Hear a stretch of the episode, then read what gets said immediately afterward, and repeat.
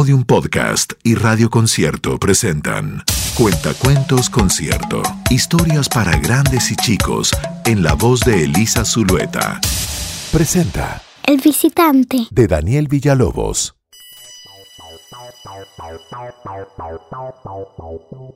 Muy lejos de la Tierra, en un planeta que giraba en torno a un sol azul, vivían los silvainos. Era una raza trabajadora y pacífica. Durante todo el año excavaban en la oscuridad fría de sus montañas, ya que el hogar de los silvainos era por lejos el más helado de todos los planetas de su sistema. Por eso, una vez cada cinco años, los silvainos dejaban sus herramientas y vehículos de trabajo, subían a sus poderosos platillos voladores y viajaban a tomarse unas merecidas vacaciones. Toda la civilización de los silvaínos cruzaba la galaxia para visitar su lugar favorito. Era un planeta que uno de ellos había descubierto siglos atrás por accidente. Era muy, muy distinto al hogar de los silvaínos. Tenía un sol amarillo, un enorme océano, muchos árboles y cuatro estaciones durante el año. Los nativos del lugar le llamaban la Tierra. Los silvaínos pensaban que ese nombre era un nombre ridículo para un planeta, pero ya habían aprendido en sus viajes anteriores que los nativos de la Tierra eran gente más bien simplona. De todas maneras, los silvaínos evitaban a toda costa el contacto con los terrícolas. Al bajar de sus platillos, cada uno se ponía un sombrero especial. Ningún terrícola podía verte o escucharte si lo llevabas bien puesto en la cabeza. Los silvaínos habían refinado la tecnología de su sombrero durante mucho tiempo. Usarlo garantizaba ser invisible para todas las criaturas de la Tierra excepto una. Los gatos. ¿Alguna vez has visto un gato que se queda muy quieto mirando fijo un punto en la pared y nadie entiende qué le pasa?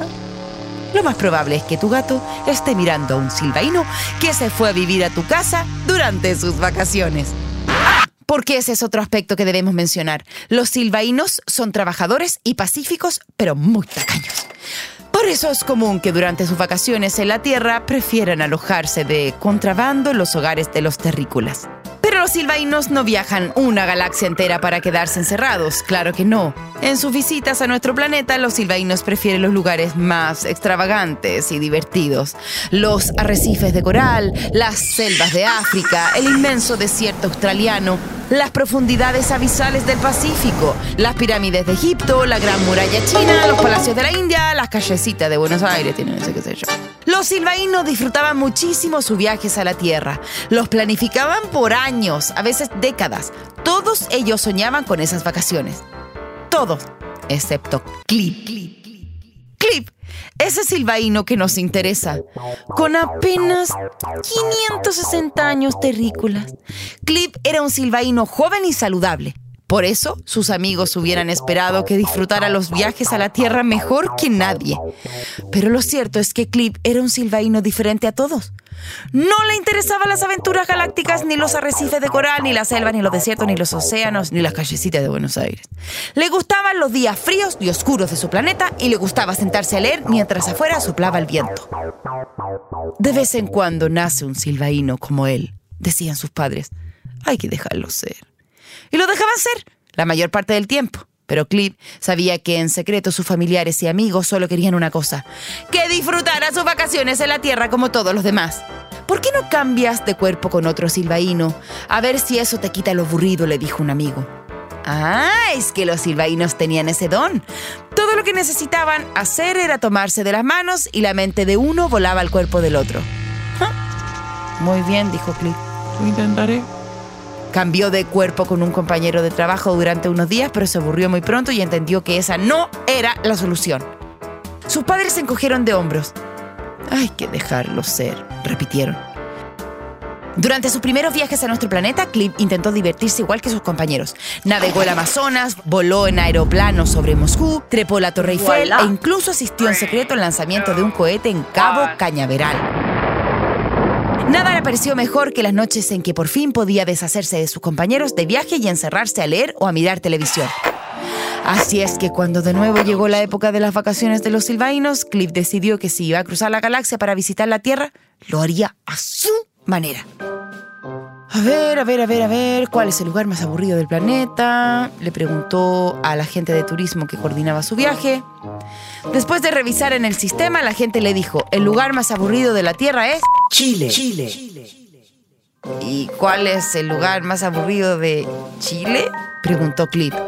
El agente revisó de nuevo y le dijo, "Mm, durante varias vacaciones el primer puesto en la lista se lo han peleado. Osorno, Rancagua, Calama. Pero hoy día el sistema me dice que el lugar más aburrido de Chile es la zona de Santiago llamado... Barrio Colorado. ¡Mándeme ahí! exigió Clip. Tal como decía la gente de viajes, el barrio Colorado era el lugar más aburrido de la Tierra. No había nada que hacer. Todos los edificios eran iguales y la mayoría de los habitantes del barrio eran viejitos que apenas se movían. ¡Wow! Cliff se quedó en el departamento de una pareja de jubilados que nunca salían a ninguna parte. ¡Wow! Que apenas metían ruido. ¡Wow! Y que no tenían gatos. ¡El paraíso! Durante varios días, Cliff disfrutó como nunca sus vacaciones en la Tierra. Se levantaba tarde, comía algo del refrigerador de sus anfitriones y luego se echaba en el balcón a leer las revistas que había en el departamento y a mirar la televisión que siempre estaba prendida. A veces en la televisión veía a sus compañeros silvaínos dando vuelta en distintos lugares del mundo. Nadie más los podía ver, pero las cámaras de los terrícolas los registraban a pesar de sus sombreros. En ese balcón de ese pequeño departamento, de ese aburrido barrio, Clip por primera vez en su vida descansó y fue feliz. Hasta que un día se le ocurrió mirar al edificio del frente. Y en ese edificio, al igual que el suyo, había muchos balcones y en uno de esos balcones había una niña. Y esa niña lo estaba mirando. Al principio Cliff no se alarmó. Debe estar mirando otra cosa, pensó. Pero luego sintió en sus pies a su losa del silvaíno el calor que uno siente cuando alguien te está clavando los ojos. Y miró de nuevo a la niña. Y ella lo miró de vuelta. Es ridículo, pensó Cliff.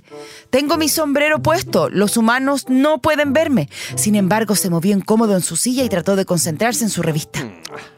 Un minuto después, miró de nuevo al edificio del frente. La niña lo estaba saludando. Cliff saltó de su silla. Esto es absurdo, pensó. Ella no puede verme, estoy seguro de eso. Tan solo para probarse a sí mismo que estaba en lo cierto, sacudió su mano y saludó de vuelta. Y la niña le contestó. ¡Ay! Por el gran sol azul, pensó Cliff.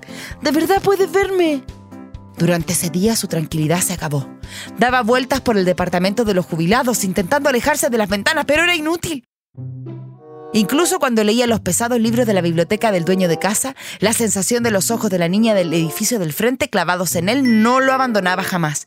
Parecía como si fueran capaces de atravesar paredes y puertas, de inquietarlo incluso cuando estaba en mitad de una novela. La niña podía verlo.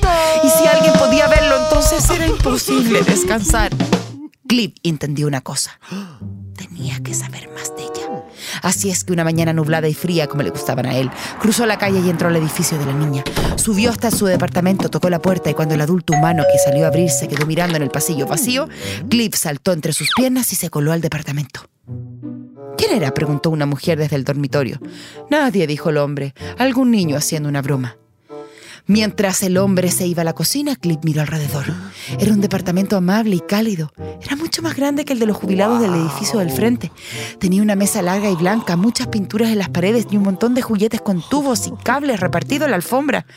Y en una esquina, sentada en esa misma alfombra, estaba la niña. Cliff se escondió de inmediato, pero la niña no miraba en su dirección. Miraba hacia afuera, a la calle más aburrida del mundo, con la nariz pegada a la ventana. Tal vez me equivoqué, pensó Cliff. Tal vez ella no me vio y estaba saludando a alguien más. De todas formas, por precaución, el silbaíno se escondió un largo rato detrás de un mueble. Pero entonces los padres de la niña, porque eso eran los adultos de la casa, dedujo Cliff, pusieron la mesa para el almuerzo. Trajeron cubiertos, platos hondos y al final una fuente con una tibia y fragante sopa de fideos. Los silbaínos pueden resistir muchas tentaciones. Pero hay una cosa a la que nunca se han podido resistir y es a una sopa de fideos. Cliff se trepó con cuidado a una silla para probar la sopa antes de que los humanos se sentaran a la mesa.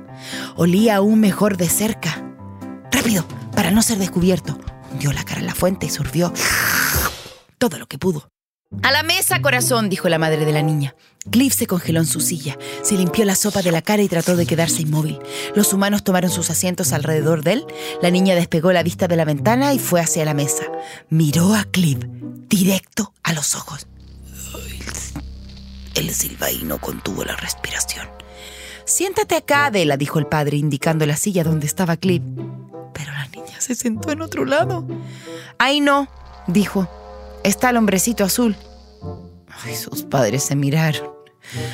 ¿Es un nuevo amigo? le preguntó su madre, sonriendo nerviosa. No sé, dijo ella. Tiene un sombrero muy raro.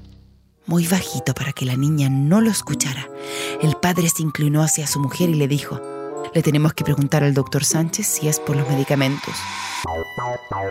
La niña se llamaba Adela y podía verlo. Eso pensó Clip. Pero los humanos adultos no le creían.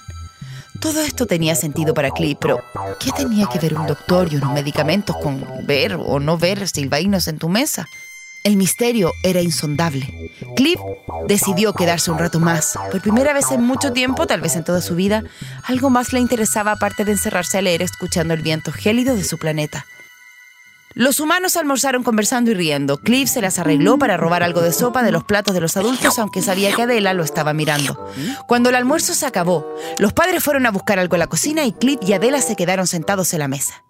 Cliff pensó en decir algo. El sombrero le permitía hablar cualquier idioma terrícola. Pero entonces la niña se puso de pie y sin decir nada le puso delante a Cliff un plato de sopa todo para él. Cliff parpadeó asombrado. Nunca nadie le había servido un plato de sopa. ¿Eres un duende? preguntó Adela. Clip negó con la cabeza. Después, nervioso, puso un dedo sobre sus labios para pedirle silencio. Los padres de Adela volvieron con un postre. Cliff los miró comer la crema y las frutillas del postre y pensó que los adultos de esa familia eran mucho más cariñosos con su hija de lo que él había visto en otros lugares de la tierra. Luego de almorzar, los padres se fueron a su dormitorio a echar una siesta y dejaron en paz a la niña con su visitante. Adela se sentó frente a la ventana y llamó a Cliff con un gesto. El silbaíno se acercó y la niña apuntó a través del vidrio del otro edificio. ¿Vives ahí? preguntó. No, dijo Cliff. Vivo lejos. ¿En el bosque? preguntó Adela. Clive era un silvaíno correcto y decente y no fue capaz de mentir, así es que le dijo toda la verdad. Le habló de su planeta de hielo, del sol azul, de los viajes a la Tierra, de las vacaciones de los silvaínos. Adela lo escuchó en silencio durante largo rato. Cuando Cliff terminó de hablar ya estaba anocheciendo. Me gustaría salir de vacaciones, dijo ella al final. Pero los humanos salen de vacaciones todo el tiempo, dijo Cliff sorprendido. Yo no puedo, dijo ella. Tengo que estar aquí encerrada. ¿Por qué? preguntó Cliff. Ella miró hacia la calle a través del vidrio. Estoy enferma, dijo. No puedo salir. Entonces Cliff tuvo un presentimiento y miró alrededor y entonces entendió los tubos y cables desparramados en la alfombra. No eran juguetes. Y además entendió la manera en que los papás trataban a Adela. ¿Nunca sales de aquí? le preguntó muy serio. A veces voy a ver al doctor Sánchez. Cliff miró alrededor. Entonces sintió la mano de Adela blanca y tibia en su mano azul y fría. ¿Te quieres quedar conmigo? le preguntó la niña. No puedo, dijo Cliff. Mis vacaciones se acaban pronto.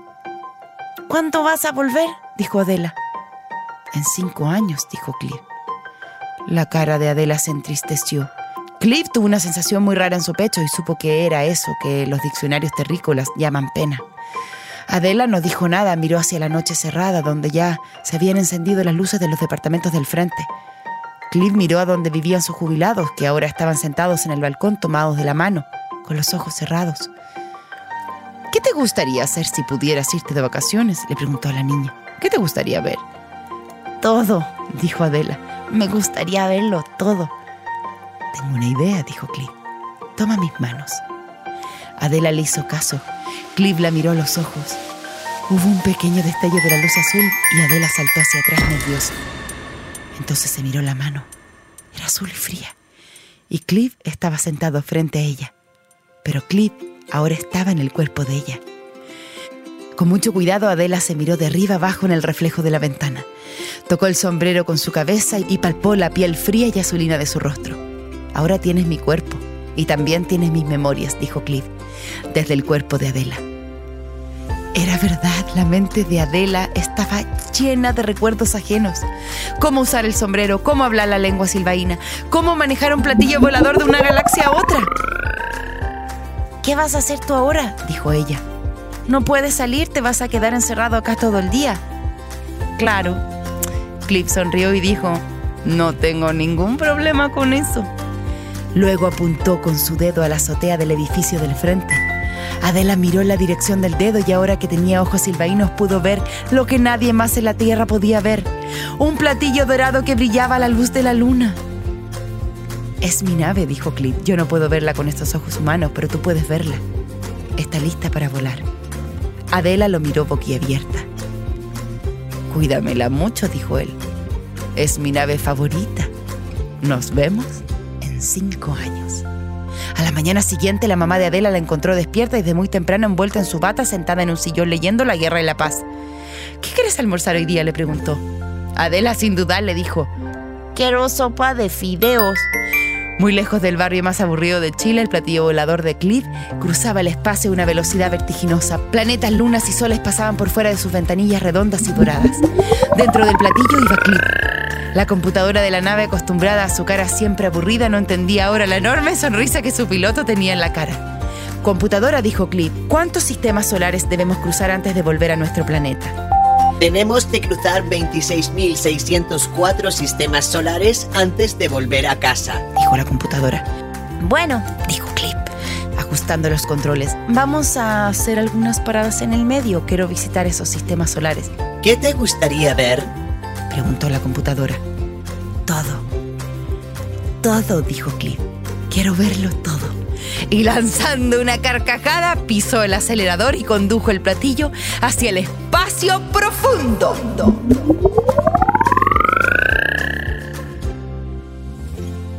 Fue Cuentacuentos Concierto. Historias para grandes y chicos en la voz de Elisa Zulueta.